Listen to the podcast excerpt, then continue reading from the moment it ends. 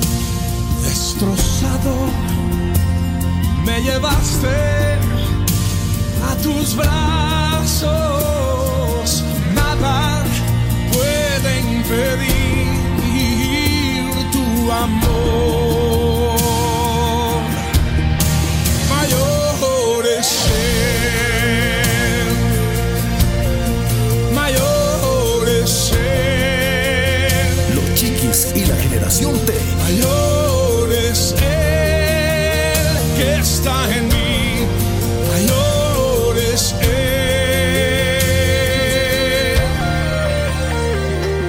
Definitivamente no hay nada mejor que poder decir, mayor es Él. En medio de cualquier situación, mayor es Dios en cualquier situación de alegría, de tristeza, de enfermedad, de bendición, de abundancia, de pobreza, incluso cuando, cuando uno se va a casar o a tomar una decisión. Mayor es Dios en medio de cualquier situación. Mayor es y sabiendo que Dios es mayor, yo quiero saludar a mi hermano mayor. No, no sé si decir mayor, menor, en fin, no sé. Hola, Javi. ¿Cómo así que mayor? Mayor, no menor. Sé. No, no, no, no, no. ¿Qué es esa forma de recibir? Contamos, por favor. Javi, Javi. Contamos el secreto. ¿Quién es mayor? No eh, digas quién es mayor. Mayor es él, dice la mayor es él. ni tú ni yo. Mayor es Jesús.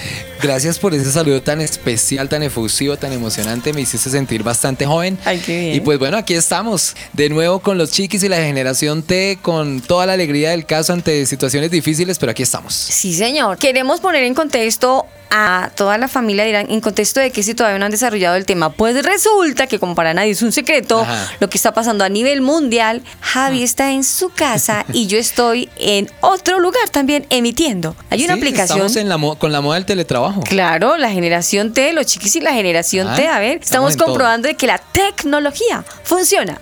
Totalmente, Sí, señor. Estamos en una aplicación ahí se les vamos cantando a todos los papitos que también les encanta la tecnología. Busquen una aplicación que se llama Clean Fit. No me vayan a preguntar cómo se hace. Chismosen, a ver, busquen en internet y miren a ver cómo se maneja. Cacharren, para eso uno busca tutoriales en internet, averigua. Eh, hay que indagar un poco, pero es muy chévere. Yo hasta ahora la conozco. Se la presento. se llama Clean Fit. Es Libardo. Sí, sí. los créditos a Libardo. Con un buen ingeniero de sonido y con la dirección de Dios. Aquí estamos bajo la dirección de Dios y con la ayuda de, de la internet con esta, esta aplicación. En mis luchas ya ahora sí poniendo en contexto a nuestros amigos cómo es que estamos aquí ubicados para hacer este programa, porque es un compromiso delante de Dios, poder cumplir con cada uno de ellos. Pues mi Javi, te cuento que todos estos días han sido de, confusión, de perder a veces la paz, de querer uno como bajarse del barco, como decir, ya no quiero continuar, estoy cansada, cansado, porque incluso las noticias a uno lo saturan, ¿sí? Las redes sociales, Aris. Sí, sí, sí. sí lo saturan a uno demasiado. Por eso toca saber qué es lo que se mira, qué es lo que se escucha, qué es lo que se ve. Porque si no se satura uno y, es mejor poner la mirada en Dios a diario, a diario. El alimento espiritual no nos puede faltar, Javi. Referente a todo eso, tengo que contarte que tenemos que ser ejemplo. Y para ser ejemplo, vamos a iniciar este programa bajo la dirección de nuestro jefe mayor, presentando nuestras vidas y el programa.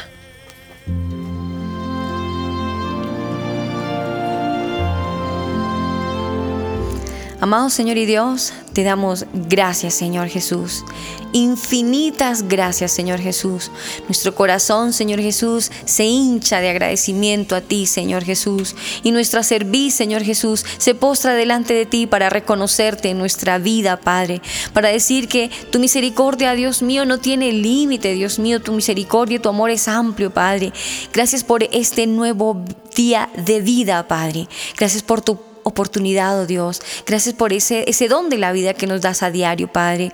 Gracias por ese permiso que nos permites hacer un programa más bajo la dirección tuya, Señor Jesús. Hoy te invitamos a un programa más. Te damos gracias, Señor Jesús, por tu amor, por tu misericordia, Padre. Gracias por tu presencia, Señor Jesús. Te invitamos que estés en este lugar, Padre, y que estés en el lugar de cada casa, Señor, de cada hogar, que a esta hora nos escuchan, Padre. Y todo lo hacemos para la honra y la gloria tuya, mi Señor. Gracias, Padre. Amén.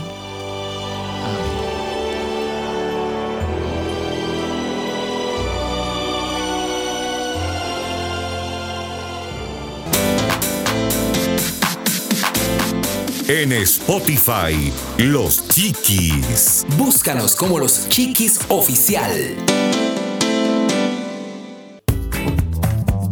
La economía,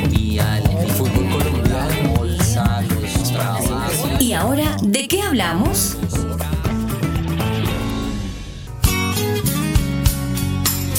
Es muy difícil esperar que una diosa así dar a tiempo. Siempre el sol se ocultará, concluyendo lo nuestro. Hubiera deseado estar y un día más contigo pasar. Aunque ya no estés aquí, te veo en el cielo te veo en el cielo. Aún es que perder. Ya, estamos al aire y yo sigo cantando como una lora mojada, Javi. Qué cosa. Muy bien, muy bien. Oye, ¿sabes algo? Dime. Esa canción me trae recuerdos. ¿Ah, sí? ¿Por qué? Una oyente, yo trabajaba en una radio en FM hace algún tiempo Sí. y me tenía seco con esa canción. Y- la pedía todos los turnos. Y su merced lindo sí comió, porque de andar seco pues. como una calaverita andante, estamos en vainas. Siempre le entraba la llamada, no le- o sea, mira, en serio, Sí, sí, yo no sé cómo hacía, le entraba la llamada todos los turnos que yo tenía y pedía esa canción y yo otra vez esa canción. La hermanita canción. bendición, te mío, veo en el cielo. Pero qué canción tan bonita de todas formas y un saludo para ella si por algún motivo me escucha por esta otra radio. Sí, mira Javi, que el tema que vamos a tratar hoy quiero contarte Ajá. definitivamente y una vez más, una vez más quiero contarle a todos nuestros amigos que nos escuchan en cualquier rincón del mundo, lo podemos decir con toda libertad, con toda humildad en nuestro corazón, Javi, Sí. de que gracias a Dios mm, las ventanas de las ondas hercianas y de las emisoras permiten de que este programa se transmita en varios lugares. Te cuento que me sorprendió mucho el año pasado porque había una profesora, recuerda la profesora Panchita que también este año nos está acompañando Claro, como oyente. Panchita. Ella me llamaba a veces, se ponía a llorar, se emocionaba, me escribía, terminaban los programas porque siempre Dios dirigía los programas donde justo lo necesitaba ella para manejarlos en el colegio. Los Y el- temas le caen como anillo al dedo. Sí, sí, sí. Oyentes nos escribían, nos escribían contándonos su testimonio porque coincidía Sí. el tema. El tema que vamos a tratar hoy, pues a ver, tengo que comentarte de que hace muy poquito en la iglesia a la que pertenezco eh, falleció, partió con el Señor un pastor. Entonces. Sí, tú me contaste. Exacto. Y estando en la despedida del pastor, otro miembro de la, de la iglesia se me acercó, me dijo, Ari, yo quiero hacerte una pregunta de parte del Señor. Yo le dije, sí, claro, cuéntame. Dijo, es muy lindo el programa que tú manejas con los chiquis, pero creo que sería bueno que tú hablaras de el duelo en los niños. Yo me quedé mirándole y yo le dije, ¿sabes una cosa? Que justo ese tema ya lo tengo agendado. tenías en carpeta. Ya estaba en carpeta desde el año ahí. pasado incluso. Entonces simplemente pienso que creo que en este momento es el tiempo de Dios para que toquemos ese tema. Ajá. Por eso La hoy- reconfirmación te la dio en ese momento esa Sí, persona, te dijo, oye, por favor, ¿qué pasa con ese tema en los chiquis? por eso Javi, el tema que tratamos hoy es cómo manejar el duelo en los niños. El duro. El teso. El que sabe. El pilo. Con nosotros, el invitado de hoy.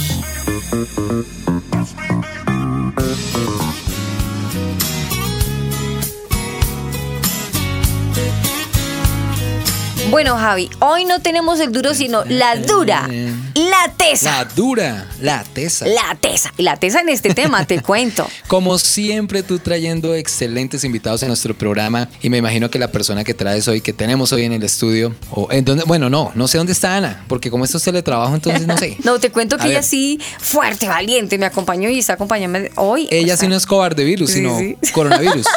Sí, sí, sí, sí. Lo sí. tenía que decir, ¿sí o no? Tenías que decirlo, ay Dios. Ella no es cobarde virus, no, ella es una valiente. Yo también Valiente soy virus. valiente, yo también soy valiente. Yo, Tú también. Yo soy también. cobarde virus. No, tú no eres cobarde. tú no eres cobarde virus. Bueno, te cuento que la tesa que nos acompaña hoy, Sí. ella se llama Ana Isabel. Ella tiene Sí. 26 años, su nombre completo es Ana Isabel. Es una bebé. Becerra. Ella es una, Es una bebé. Una bebé que ama mucho a Dios. Y me consta, me. Te cuento Pero que actual- espiritual no es tan bebé, me imagino. Nah, perira, perira. Termino de contar que está como un cumis recién preparada. Ella es psicóloga, egresada Sí. de la Universidad Pontificia Bolivariana en Montería. Wow. Allá, ajá. Y así un coste, como un corte. Y ella es de Montería como también. costeña. O estudia allá nada más. Ella, ahorita, ahorita, ahorita le averiguamos. Pero Ah, bueno, a presentar. el ataque. El chisme, el chisme. Te cuento que Ana, Ana, la doctora Ana, ella actualmente asiste a una iglesia, se llama Iglesia Cristiana Casa de Paz. Allá es muy activa, trabaja muy activa con los jóvenes, es líder de jóvenes, trabaja con los niños. Algo que quiero resaltar de ella, no solamente en la parte ministerial, sino en la parte profesional, ha trabajado mucho en el sector funerario. Uno dice, wow. Ay, Dios mío. Qué dura, qué tesa. Sí, sí, sí, ha trabajado en el sector funerario. Admirable. Y, y es para, para resaltarle eso. Porque Dios. tú sabes que manejar ese tema con personas No, que están en- es Ni uno, uno es muy, muy pachuco. Uno es muy Uy, pachuco no, para no, dar el no. sentido Yo no pésame. trabajaría en ese, en ese tipo de cosas. O sea, respetable y admirable Sí. para Ana. La admiro porque le distingo hace un tiempito y es una mujer que se nota que ama a Dios y con la gracia que Dios pone en ella, Dios le dará las palabras sabias para tener que enfrentarse a una persona todos los días cuando tienen un duelo, cómo van a manejar esa situación. Por eso Mm. O sea, ella ella, es una especie de consejera de las personas en esos momentos difíciles. pues esperemos, hablamos, hablamos con ella. Anita, Bueno, Anita, bienvenida Anita. al programa. Hola Aris, ¿cómo estás? Bien, gracias a Dios, contentos de tenerte con nosotros. Qué bueno, gracias a ti por la invitación. Anita, ¿y por qué no me saludas a mí? Hola Javier, ¿cómo estás? Porque no lo veo presente. ¿Cierto? Es que es raro, es raro ¿Sí hacer ves? radio así, pero mucho gusto, Anita. Bienvenida a los chiquis y la generación T. Gracias a ustedes. Pues a ver, te cuento, Javi. Ella sí venía y decía, ven, y otro, y otro compañero, y luego no hay otro compañero. No, no, él se quedó en la casa. Le dio miedo. Me dio miedito con el Transmilenio. Sí, sí, aquí en Colombia hay un aparatico rojo, que bueno, por ahí algunos los están desinfectando y otros Aparato rojo, un aparato rojo con ruedas y que nos carga. Lleno de gente. Ajá, ajá. Pues Anita, estamos eh, nuevamente, te reitero, dándote la bienvenida, contentos de que hoy nos acompañes porque te lo confieso, es un tema uno no sabe manejar muchas veces y me meto en la colada de los grandes, ¿no es cierto, Javi? Eh, Si eso es un tema fuerte en personas adultas, un tema difícil de manejar en algunos casos, casos, no sé si la mayoría o no. Yo ya puedo también hablar del tema porque ya me pasó. ¿Cómo será ese tema de fuerte, de difícil de manejar en los niños? Sí, ese- este tema es muy, muy fuerte y pues gracias a Dios Anita nos va a acompañar para que podamos desarrollar ese tema y poder hablar del mismo, ¿no? Esa es la idea. Bueno, Anita, entonces deja la timidez porque te escucho sí, no, Anita, sí, no. quiero decir algo y no me voy a aguantar las ganas. Si es que ¿Qué Anita pasó? fuera del aire estaba súper extrovertida. Y ahorita la escucho Sí. calladita, calmada. Si ven, no me creen que yo soy tímida. Eso es cierto. Pero bien, vamos al grano, Anita, y, y dejemos de divagar porque Adelante, realmente... Anita. Como el dermatólogo. Sí, vamos al grano como el dermatólogo, sí señora. Uy, guácala, eso suena feo. Anita, háblanos un poquito de esa experiencia de tener que trabajar en el sector funerario. ¿Cómo es esa experiencia? Es un poco difícil, además que yo empecé muy joven. Yo estaba haciendo mis prácticas de pregrado en Montería y me enviaron a una funeraria. Entonces era como que al mismo tiempo ir estudiando y ir a la funeraria. Entonces algunos compañeros me hacían bullying, me molestaban, como que, oiga, ¿cuántos muertos vio hoy? y todo este tema. ¡Ay, horror! sí, es como Pero no fue a el- todos les toca ir a la funeraria. O sea, ¿tú escogiste eso? ¿Te lo asignaron? Eh, no, yo lo escogí. Eh, Ah, ok. Cada quien decide. Pues ellos están como un listado de las empresas con las que tienen convenio. Y entonces, ¿qué tal esa Bueno, experiencia? y en ese tiempo, estamos hablando de ya unos añitos atrás, no era como muy común ahora, como que se habla de duelo y eso no era tan común el tema. Entonces yo, en mi inocencia, yo pensaba que iba para la parte administrativa, todo chévere, y resulta que no. No, señora. Usted va para la parte, eso se llama, ellos lo tienen como clasificado el área eh, de servicios y el área administrativa. Cuando me dijeron, no es que usted va a estar en el área administrativa, eh, perdón, de servicios. Me dicen, se quiere implementar una prueba piloto porque nunca se había hecho allá en Córdoba y queremos empezar a acompañar a las personas en duelo. Entonces era muy confrontante tú ver las personas llorando todo el tiempo. Y uno dice, bueno, sí, como que este es mi trabajo, me tengo que controlar, no puedo estar llorando todo el tiempo. Pero es muy difícil ver un niño llorando ver un niño y por qué mi abuelito está ahí, o cuando mueren niños, como que es bastante confrontante, bebés, ahí el trabajo se torna un poco más difícil y complicado. Tú me decías extra micrófono antes de desarrollar el programa. Tenías que, que enfrentarte incluso a una pregunta que te hicieron, que si le pagaban a las personas para que lloraran, ¿por qué no hablamos de eso? Ah, sí, yo le estaba contando a Aris, un día se acerca un doliente, se llama, en el sector funerario, y me dice, oye, aquí prestan el servicio de llorar. Y Yo, yo como que, ¿cómo ¿Pero así? No es entiendo, por Dios. Ya ustedes lo han dicho, yo vengo de la costa, de Montería, Sí. entonces el factor cultural influye, las tradiciones influyen en cómo vivimos el proceso de duelo. Entonces yo decía, por Dios, ¿en serio este señor quiere a alguien para llorar? O sea, a mí Pero- me parecía... A él le llaman las plañidoras, ¿no? Con- Plañideras. ¿Con qué? Sí. Sí. Exacto, ¿con qué fin lo hacen? O sea, es para... ¿Cuál es el fin como tal de que yo contrate a una persona para que llore durante un sepelio? Durante Javi, pues una- piénsala. Imagínate una persona, No, digamos. no, no. Si es una persona importante, entonces estás dándole a entender al entorno que esa persona es importante, que esa persona era querida, que esa persona era valorada. O sea, es- es, que ese es, es como- ese es el objetivo y la función que cumplen eh, los ritos funerarios. Entonces, si todo está como muy callado así, ay no, pero así no lo quería nadie, mira, nadie está llorando por él, nadie esto. Si ves, la gente rumora. Sí, entonces entiendo. contratan a alguien para que llore, entonces el que más llore, el que, el que más se tire. Ya hoy en día eso ha cambiado, eso era muy Ay, anterior. no, pero- y es más común en los pueblos, sirve. más común en los pueblos. digamos que en Montería eso no, no, no suele sí, sí. suceder porque digamos que ya estamos más civilizados y todo esto, pero sí puede suceder en los pueblos. En La Guajira, por ejemplo, es bastante común, según la tradición que tenga y la cultura que tenga cada lugar. Además que eh, en la costa se aplica O sea, digamos, todavía hace parte del ritual y listo. lo de la velación en casa, aquí en Bogotá no. Hablemos de un punto específico, a Anita, y Ay, bueno, no. en el caso tuyo tuviste, dices que la parte fuerte fue cuando tenías que ver la pérdida de, de un niño. Hablemos de esa mamá, cuando te un acercabas a una mamá que tenía el dolor, porque he escuchado que es muy fuerte la muerte de un hijo. Cuando llegabas a una mamá destrozada por la pérdida de su hijo, ¿qué le decías? ¿Cómo manejabas? ¿Sabes? Yo siempre me hacía esa pregunta las primeras veces que me tocó hacerlo. Comprendí algo muy importante y es que no se trata de entender, se trata de sentir. Muchas personas eh, se limitan a la hora de ir a una velación o no, yo no me voy a aparecer. Si saben que alguien murió algo, no, yo no me voy a aparecer por allá en estos días, más adelante, en 15 días, no se la contacto porque debe estar muy mal. Se evita, ¿Y se- qué tal, se si- y qué tal y qué tal si se pone a llorar algo? No, es que mira, la persona con verte, con sentirte, con, con que tú des un abrazo sincero. Así no digas nada, la persona entiende que tú la estás acompañando y eso es lo importante. No nos limitemos qué digo, qué hago. No, Dios en ese momento pone las palabras adecuadas. Claro. O los y- actos, con un abrazo se tiene. Exactamente. me Y pasa. mira, todos los seres humanos tenemos, estamos dotados de una característica que se llama sentido común. Entonces, como que, ajá, como que sí, ¿ves? Eh, ser prudente. Si no tengo nada bueno Sí. que decir, pues mejor no digo nada, me quedo calladito y estoy ahí presente. Pues, precisamente para allá iba. Anita, las personas, los adultos, ¿estamos preparados para asumir la muerte? Yo creo que nadie está preparado para este momento. Ajá. O sea, muchas veces a mí me preguntan, ¿tú estarías preparada? Y mira, yo que trabajo en ese sector, o sea, yo les digo, a mí me daría muy duro que se me muriera un familiar, porque nunca, nunca estamos preparados. Además que actualmente estamos en algo que se llama eh, la cultura de la negación. Sí. Entonces suena curioso que, por ejemplo, las empresas funerarias al cementerio no le llaman cementerio, sino el parque. el ¿Ah, sí? jardín, el jardín tal. Ah, ok, o sea, sí. normalmente en el sector no se, no se dice, por ejemplo, el muerto. Pues obviamente en el contexto sí, pero para referirse al familiar, tú a veces, mira, la persona fallecida, la persona tal, o Sí. dices el nombre, ¿sí ves? O sea, constantemente vivimos en una negación total. Eh, mi mamá siempre ha dicho, es cuando mi mamá como que no quiere hacer algo o como que se siente obligada a hacer algo, ella dice, es que yo lo único que tengo es que morirme. Sí. Pero mira que es lo único que tenemos seguro en la vida y es a lo que, a lo que más le corremos, lo huimos, lo negamos.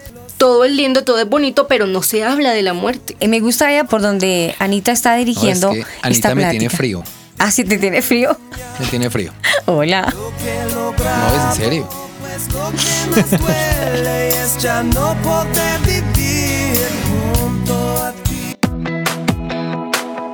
Chatea con nosotros. Línea WhatsApp 305-812-1484. 305-812-1484.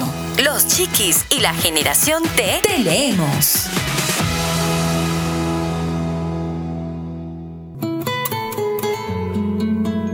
Para todas las personas que han perdido un ser querido. Es una canción de fe, de esperanza y de fuerzas nuevas.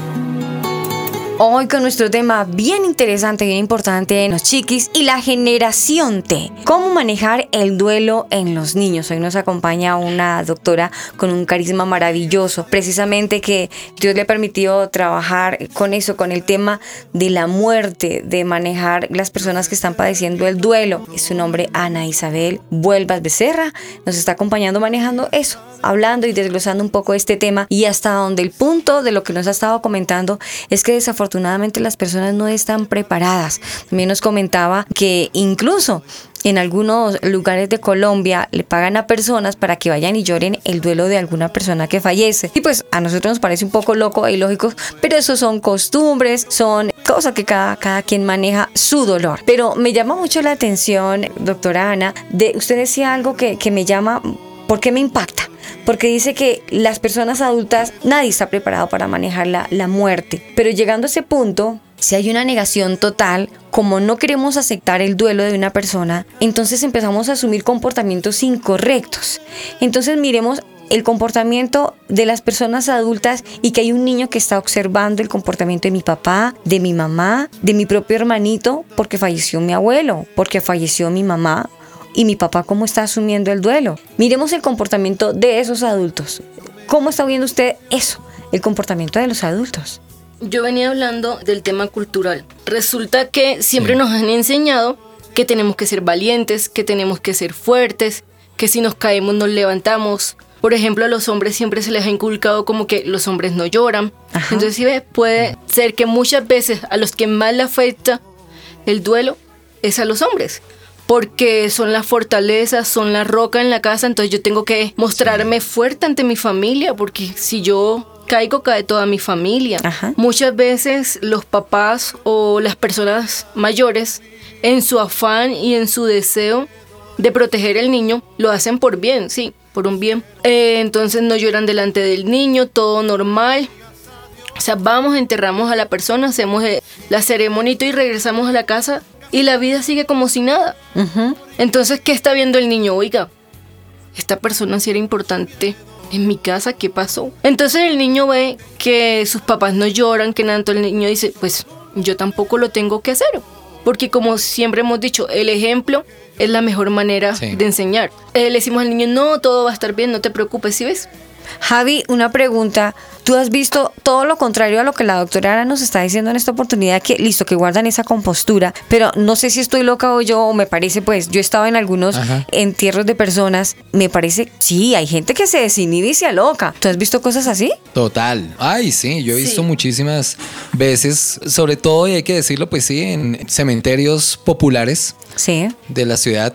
Tú pasas y ves eh, el mariachis Sí. el grupo o el trío de cuerda tocando, Sí. eh, las personas llorando a grito herido, como se dice popularmente Sí, hablando. sí, sí, sí, A grito herido, sí, por ahí eso me dicho cantan hasta el himno nacional. Y se ve gente alcoholizada además, ve gente con Mucho. la botella en la mano, llorando, gritando. Rasgándose las es algo que vestiduras. pasa muy, exacto, pasa comúnmente, Aris, y, y la gente se, se enloquece prácticamente. Y lo que, es, lo que decía eh, Ana hace un momento, y es el tema de la negación. O sea, no aceptan el hecho de que una persona ya no esté. De hecho, es difícil, pero, pero la forma de, de- de expresar eso es a grito herido. Doctora Ana, estamos viendo dos cosas incorrectas. O aquí no ha pasado nada, y vulgarmente, Exacto. como dicen por ahí, el muerto al hueco y el vivo Y el al vivo baile. al baile. ¿Qué pasó? Ah, ahí está, ahí está. Exactamente, eso es lo que empiezan a hacer. Aquí no ha pasado nada. Exacto. Y vamos a beber Ajá. a la memoria del muerto.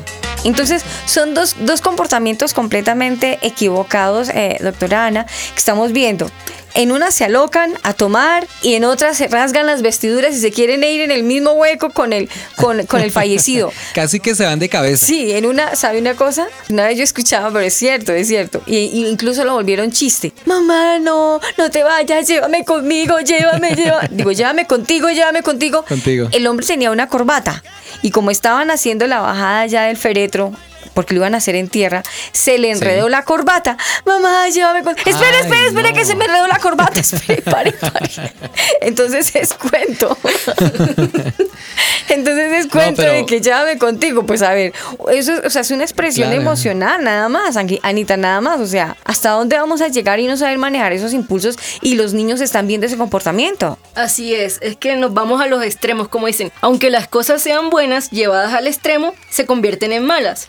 Lo que yo pude ver en la experiencia profesional es que las usualmente, no quiere decir que siempre sea así, pero usualmente las personas que toman esta actitud desinhibida de llorar y como dice uno popularmente hacer el show y mejor dicho que todos me vean, que a mí me duele todo, tú vas a trabajar con ellos un tratamiento, una terapia, algo, y en el fondo lo que hay es una culpa terrible, o sea, yo siento culpa porque no visité a mi familiar, yo siento culpa porque no Uy, tuve la claro. relación adecuada, Ajá. porque el vínculo no fue el correcto, tal vez tuvimos Porque una dejé de pelea, hacer tal cosa con esa persona. porque tuvimos una pelea, porque algún día le deseé la muerte y mire, pues Uy, ahora terrible. ocurrió. Porque se fue y no, me, no le pude pedir perdón, se fue y no le pude decir que la amaba, que la perdonaba. Uy, no alcancé sí. a decirle, perdóneme, yo te amo, yo ya no, no pude Qué expresar. dolor. Y, ahí- y esa, eso, ese, ese, ese Entonces, desinhibir, necesito que los demás vean que yo la amaba, o sea, que yo la quería tanto que, que tengo que llorar, que estoy destrozado por dentro. ¿Sí ves? Es como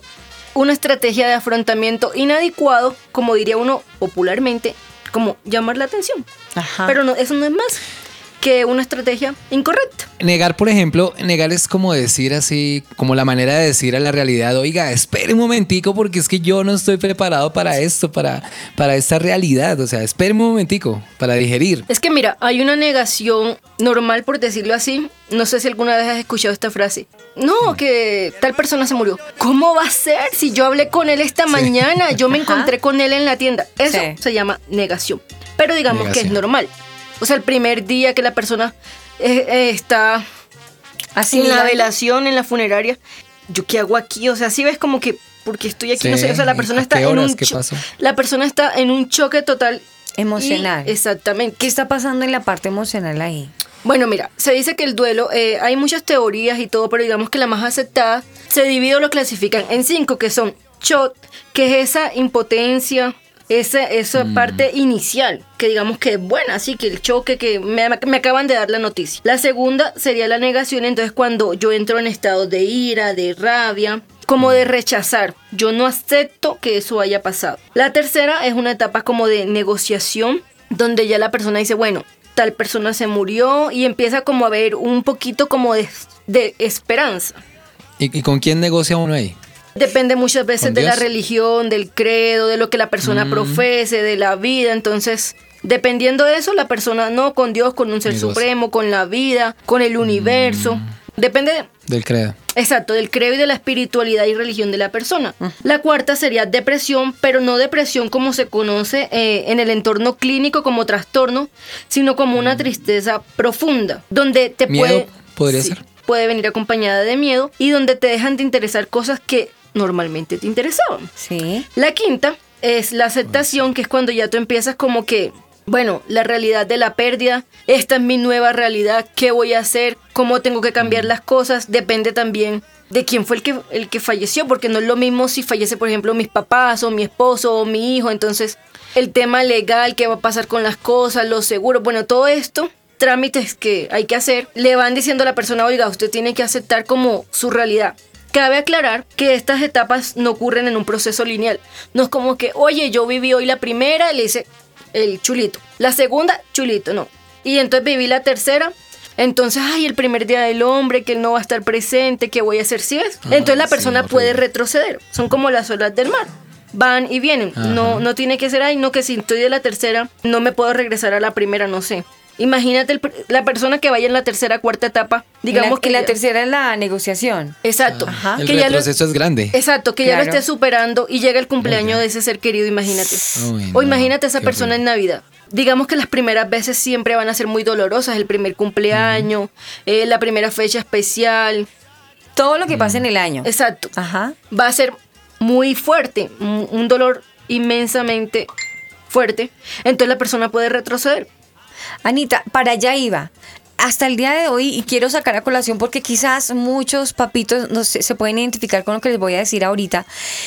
Partió algún ser querido y aún no quieren superar, no quieren, simplemente yo digo, no sé, estoy juzgando mal, no aceptan de que esa persona partió, no quieren aceptar y empiezan a vivir un duelo eterno. O sea, pasa uno, dos, tres años y Hay continúan con el casos. dolor incluso a veces se enferman y a veces se van detrás de la persona que murió porque realmente una enfermedad se desarrolló a causa de esa depresión profunda y murió. O sea, simplemente, ¿qué, qué podemos decir? ¿Que se quedó en la negación? De hecho, hay varios tipos eh, de duelo. Existe, por ejemplo, el duelo normal donde la persona pasa esas etapas. Ya pasado un tiempo, la persona logra recolocar emocionalmente a ese ser querido, porque es que la persona tú no la vas a olvidar, nunca se va a ir de, de tu vida, Ajá. hace parte de tu experiencia como persona. Pero entonces lo que menciona Aris es que la persona queda en una etapa estancada, como diríamos ahí, entonces ahí es donde surge el duelo complicado, que es retrasado, el crónico, el enmascarado, entonces yo ya estoy bien, me, me puedo mostrar bien ante los demás, pero cada vez que llego a mi casa lloro.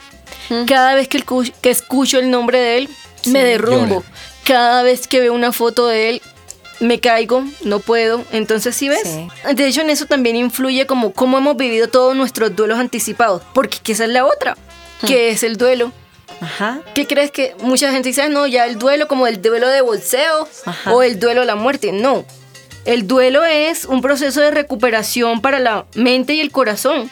O sea, es la respuesta, digamos que normal o la forma en que el cuerpo canaliza todo ese amor, toda esa energía. O sea, a uno le duele las cosas importantes. Sí. Y mucha gente dice, ay, pero es que no es importante. No sé, voy a poner un ejemplo. Si el lapicero que yo tengo aquí ahora me lo regaló una persona valiosa para mí, no sé, es el lapicero que escribe más lindo y a mí se me pierde. Se me pierde. Eso es un duelo por un lapicero, ¿sí ves? De La hecho, hay, tristeza, sí. Cuando le estrellan el carro a uno. Eso es una tristeza Exactamente. inmensa. Para su merced Eso es un sería duelo fatal, ¿no? gravísimo. Pero Para su por favor. Depende el valor que el tenga. Depende del valor que tenga lo que Sí. se pierda. Ajá. De hecho, hay muchos tipos de duelos: duelos por divorcio, duelos por parejas, los duelos evolutivos.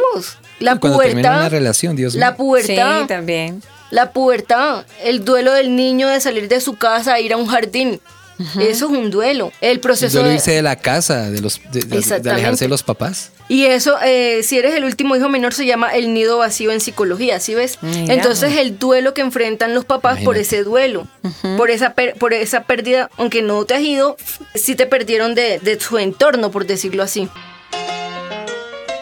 Y el muerto al hoyo y el vivo al baile, sí señor.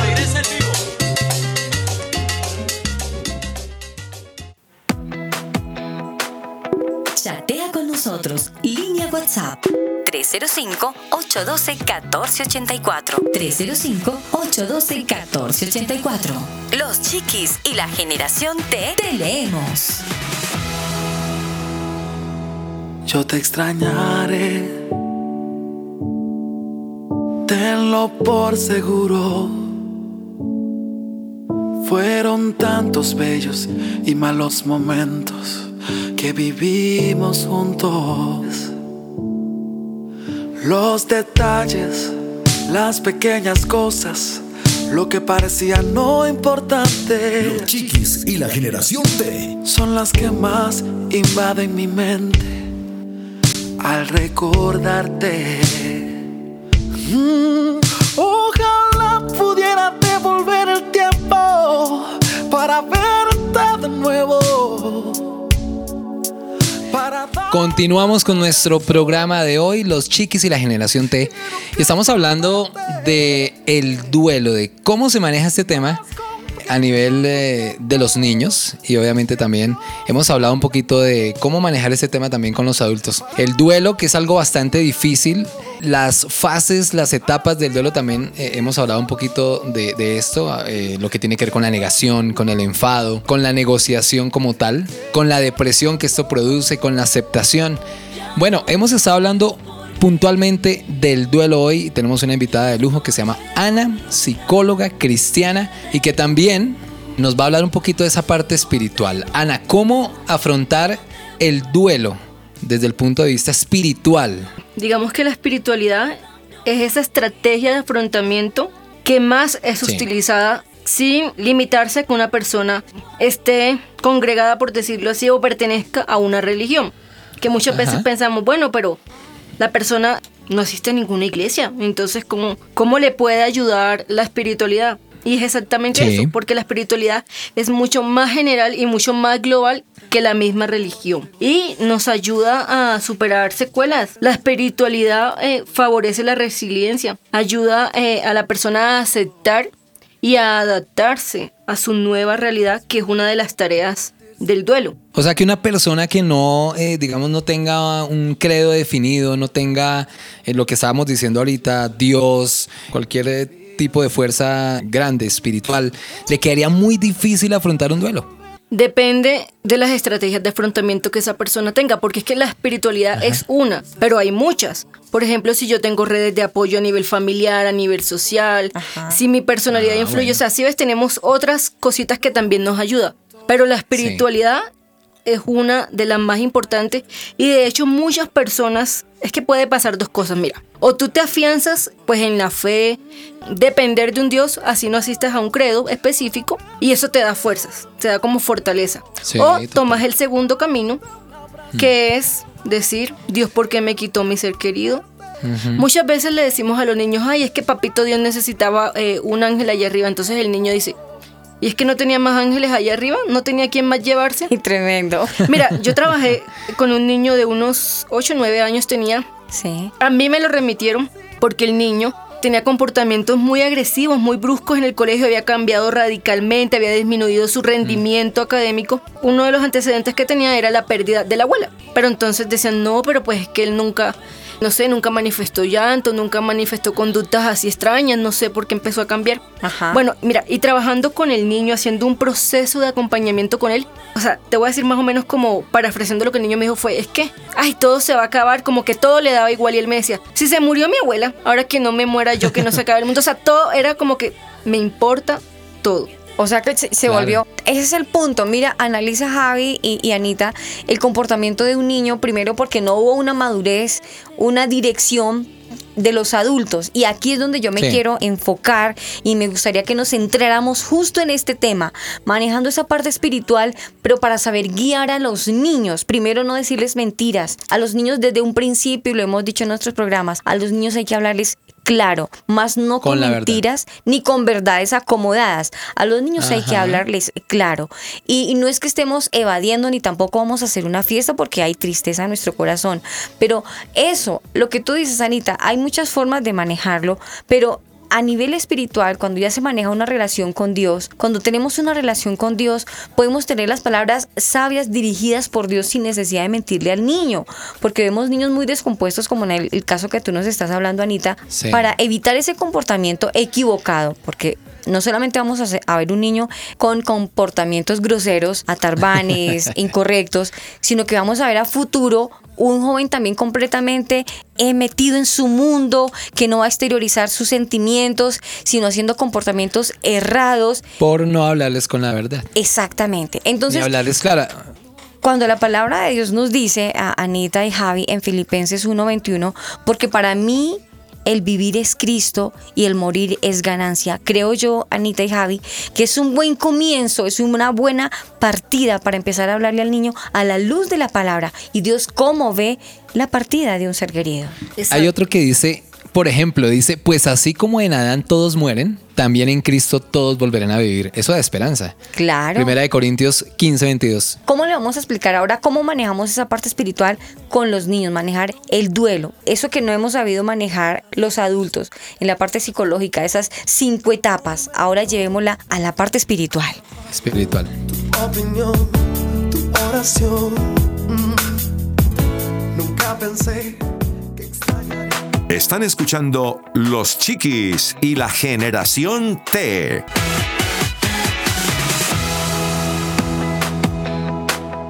Chatea con nosotros. Línea WhatsApp. 305-812-1484. 305-812-1484. Los chiquis y la generación T. Te leemos.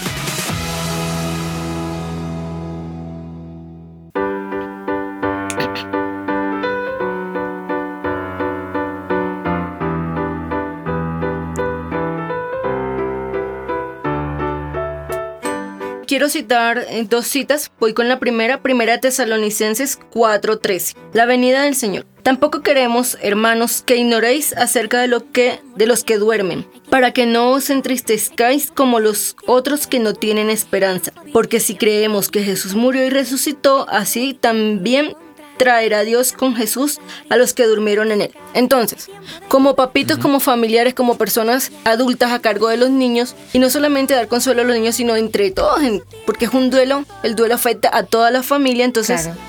tener siempre presente que la vida después de la muerte es la verdadera esperanza del cristiano, que Sí. este cuerpo es pasajero, Sí. que lo eterno, que tenemos que preocuparnos por vivir por lo eterno, por lo que está más allá, que aunque es muy doloroso y muy triste, saber que ya no vamos a estar nunca más con ese ser querido que queremos abrazar, que queremos hablar, que queremos decirle muchas cosas, si tenemos una esperanza y es la esperanza de volvernos a ver algún día. Entonces pon- depositar toda nuestra fe en esa parte y descansar y confiar en Dios. Confiar en que, en que a pesar de que esto sea difícil, Él siempre va a estar eh, con nosotros ahí trayendo consuelo. Y la segunda es Eclesiastes 3, 2, que habla de que todo tiene su tiempo. Ajá. Eh, parafraseando, eh, creo que es en el 2 que dice, hay tiempo de nacer y hay tiempo de morir. Sí. ¿Sí ves? Entonces, imagínate, si eso nos lo está explicando nuestro manual de vida, que es la Biblia, y de hecho, biológicamente, psicológicamente, socialmente, todos los seres humanos tenemos un ciclo de vida. Sí, o sea, claro, no somos eternos. De hecho, creo que la función de la muerte es enseñarnos a valorar, a valorar esos momentos, a darle sentido a lo que de verdad tiene sentido. ¿Te imaginas si viviéramos eternamente? En los Sería momentos, exacto, sería como aburrido. De hecho, en los momentos en que más valoramos eh, la felicidad es cuando hemos pasado por momentos difíciles, por momentos tristes. Sí. Es como un contraste. De hecho, mira, el ciclo nos habla de que, bueno, nacemos, crecemos, somos preescolares desde los 2 hasta los 5 años, después escolares de, de los 6 hasta los 9 años, adolescentes desde los 10 hasta los 19 años, somos adultos desde los 20 hasta los 60 años y ancianos desde los 60 años en adelante, ¿sí ves? La vida nos está hablando de un ciclo de desarrollo. Como que nacemos, nos reproducimos y morimos. Pasa en las plantas, pasa en todos los seres vivos, ¿sí ves? Ajá. Así. De hecho, eh, en una parte de la Biblia dice que los más robustos viven 70, 80 años. 80 años. Dice la palabra del Sí. Señor, vuelvo y reitero el versículo que decía hace unos momentos de Filipenses 1.21 y podérselo explicar al niño con el que iniciamos, porque para mí el vivir es Cristo. ¿Cómo es vivir? Tener una vida como la que tenemos actualmente en Cristo. Es vivir bien, valorar cada día, reconocer que Dios nos pone a estrenar cada día, porque nuevas son cada mañana y poderle explicar con, con sabiduría y con amor a los los niños de que hay que vivir una vida agradable a Dios, no, no ofendiéndonos a nosotros mismos, no ofendiendo a mi familiar, porque no sabemos hasta cuándo Dios nos va a permitir con la vida. Y más adelante cuando dice... Expresarles todo el amor que les tenemos, por ejemplo. Sí, Señor. Y en la otra parte donde dice, y el morir es ganancia, pensemos en ese ser que queremos, por la muerte que haya sido, porque fue un infarto, porque está padeciendo una enfermedad, por la que sea. Para nadie es bonito ver a la persona que tanto queremos, verla padeciendo un dolor, verla sufrir. Uno sufre con ellos. Y, y, usted me corrige, Anita, es como un preduelo ver a la persona que está padeciendo en un lecho de cama y uno no poder hacer nada. Uno le duele, a ella le duele su cuerpo y a uno le duele el alma, el corazón, no poder hacer nada. Entonces, al decir para mí el morir es ganancia, miremoslo desde el punto de vista ganancia porque uno va a tener la oportunidad de ser salvo va a ir a, a, partir con el Señor, a descansar, va a dejar este cuerpo lleno de dolores, de angustias, de sufrimientos. Y es bueno poderles explicar a los niños eso, de que no se fue mi abuelito, mi mamá se fue. No, no, ella está en un lugar tranquila. De Anita nos leía un versículo donde dice que no es que esté muerto, simplemente duermen. Algo que tenemos que dejar claro a los... Eso dice la Biblia. Eso nos dice la palabra Jesús con la, muerte, con la supuesta muerte de Lázaro. Exacto. y ahí, durmiendo. Exacto. Y hay dos formas de dormir y eso es lo que tenemos que tener claros. Eh, papás y chiquis, que ya somos, somos unos adolescentes. Dos personas van a, dormir. Una va a despertar para partir con el Señor Jesucristo y otra va a despertar para irse de una vez, de una vez a la condenación. Bíblicamente la palabra nos lo dice. Así que por eso tenemos que vivir así como actualmente somos vivir es Cristo, porque para mí el vivir es Cristo. Hay que saber vivir, pero también hay que saber morir. Un poco ilógico, pero de verdad. Tenemos que saber vivir en esta vida para saber morir. Es muy importante que nosotros sepamos eso, que lo tengamos claro, mi chiquis, porque la vida no es, eh, la vida es una, una, una fiesta y, un folclore sin eh, en desorden, sin freno. Tenemos que saber y tener claro que a Dios le vamos a dar cuenta de cada una de las cosas que hacemos aquí en la tierra y para morir que sea ganancia, tenemos que saber vivir, Javi. Pero yo creo que es muy importante, dependiendo la edad del niño, cómo se va a manejar el darle la información y cómo se va a manejar este tema de la muerte y la espiritualidad al mismo tiempo. Porque imagínate explicarle a un niño de uno, dos, no sé, tres años, explicarle lo que dice la Biblia, que duerme. El niño en su inocencia, en su pensamiento, en su desarrollo cognitivo limitado a esa edad, él va a pensar que, que de verdad, que está durmiendo y que el día de mañana se va a levantar. Entonces es importante inicialmente explicárselo desde lo biológico, desde la no continuidad, desde la parte corpórea y ya más adelantico o, buscar las palabras adecuadas para explicarle la parte espiritual. Igual recordemos que la muerte maneja cuatro principios que es la universalidad, que es todos los que estamos vivos moriremos, la irreversibilidad que es para siempre, la no funcionalidad que es mi cuerpo deja de funcionar y la causalidad es que toda muerte tiene una causa que muchas veces se explica desde la funcionalidad. Entonces, dependiendo la edad del niño, de la etapa de su desarrollo cognitivo, cómo se la vamos a explicar y el cómo la va a entender. Porque imagínate un niño de 3, 4, 5 años que diariamente no se ve muñequitos y eso, y él ve que el muñequito, wow, se murió. Y vino otro, le hizo algo y, despertó. y siguió vivo, ¿sí, ves? El niño cree, wow, es que yo voy, le hago algo y y vuelve y, resucita. Y sucede el milagro. Entonces el niño empieza a orar, es que, que vuelva, que vuelva, que vuelva. Pero sabemos que humanamente eso no es posible. Eso lo entendemos los adultos. Pero un niño que está en una etapa sensoriomotriz, que está en una etapa preoperacional, él no lo va a entender porque su mente es limitada a su edad y a su desarrollo. Es bien interesante, Javi, esta explicación tan clara que Anita nos está dejando para que los adultos seamos más sabios. Sabemos que estamos padeciendo un dolor, estamos e-, en ese, en ese desprendimiento de ese ser que yo quiero, que yo tanto amaba o que amo aún. Pero qué bueno que hoy, con la explicación que Anita nos está dando, la tengamos un poco clara y sepamos manejar un poco más nuestras emociones, Javi. Bueno, anteriormente hablamos y dejamos por ahí suelto algo que queríamos, eh, hablando un poquito de cultura. Hay cinco lugares en el mundo en donde morir es una especie de fiesta. Teníamos Aris, Ana, teníamos a este país llamado Ghana. Sí. Oiga, todo me salió como en verso. Uy, allá sí es tremendo. Pero bueno. La fiesta es total. sí, total. Eh, es la reina de todas las fiestas. Es más, el funeral de una persona es más importante y se invierte más dinero que Sí. para una boda, con decirles eso. es increíble. Si allá Eh, echan la sí. casa por la ventana, entre más vayan, mejor. Exacto. México, que no falte la música. Ustedes saben muy bien lo que pasa en México con el tema de los muertos. Sí. Indonesia, donde la momia es la que recibe a, a las personas en el salón en donde la están, eh, digamos, eh, velando. Sí. sí, Eh, sí, Nueva Orleans lo hacen a ritmo de jazz porque es música muy importante para ellos. Y Madagascar con los muertos a la mesa, es decir, que comparten con ellos en una mesa y esas son las formas, digamos, culturalmente hablando de algunos países donde no ven la muerte como nosotros de muerte eh, o como algo triste, sino como una fiesta verdadera.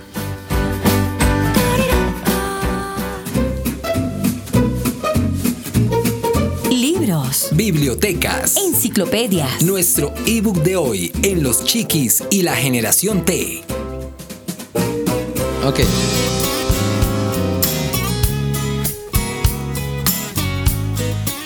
Bueno, hablemos ahora de nuestro libro, de nuestro ebook.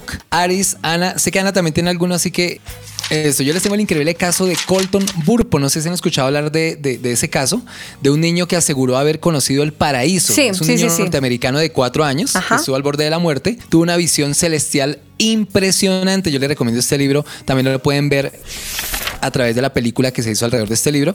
Así que les dejo el libro. Se llama El increíble caso de Colton Burpo. Lo vi este fin de semana casualmente. Es increíble. Por eso uno dice realmente yo creo en lo que Dios nos prometió y lo que nos tiene después de dejar este mundo. Excelente, Javi. Anita, antes de irnos, me encantaría también que nos compartieras del libro que justamente también estás leyendo. Bueno, es un libro, se llama De la mano con los niños y habla del acompañamiento integral en el duelo infantil. ¿Por quién es? ¿Quién lo escribe? Gloria Sierra Uribe y Maribel Rendón Orozco. Bueno, ahí tenemos dos libros recomendados hoy en, en nuestra sección. Años que no estuve a tu lado, quiero correr Chatea con nosotros. Línea WhatsApp 305-812-1484. 305-812-1484. Los Chiquis y la Generación T. Te leemos.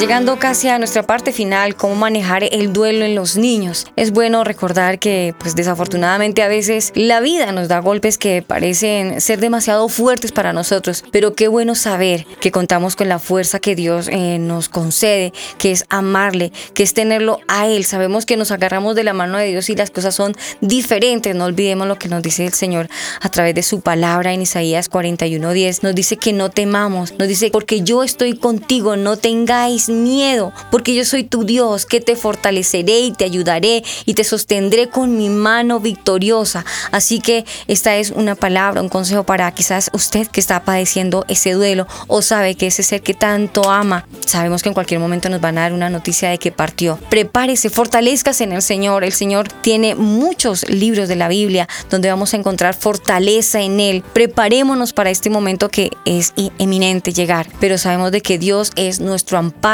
y nuestra fortaleza. Anita, eh, antes de irnos, eh, nos encantaría que nos dejaras un consejo para los papás y sobre todo un consejo para nuestros chiquis de la generación T, referente a este tema, cómo manejar esto, el duelo. El primer consejo para los papás sería como que hacer conciencia sobre la cotidianidad de la vida, analizar el sufrimiento, el fracaso y todo esto que son pequeñas situaciones que nos van preparando para algo inevitable y doloroso como la muerte.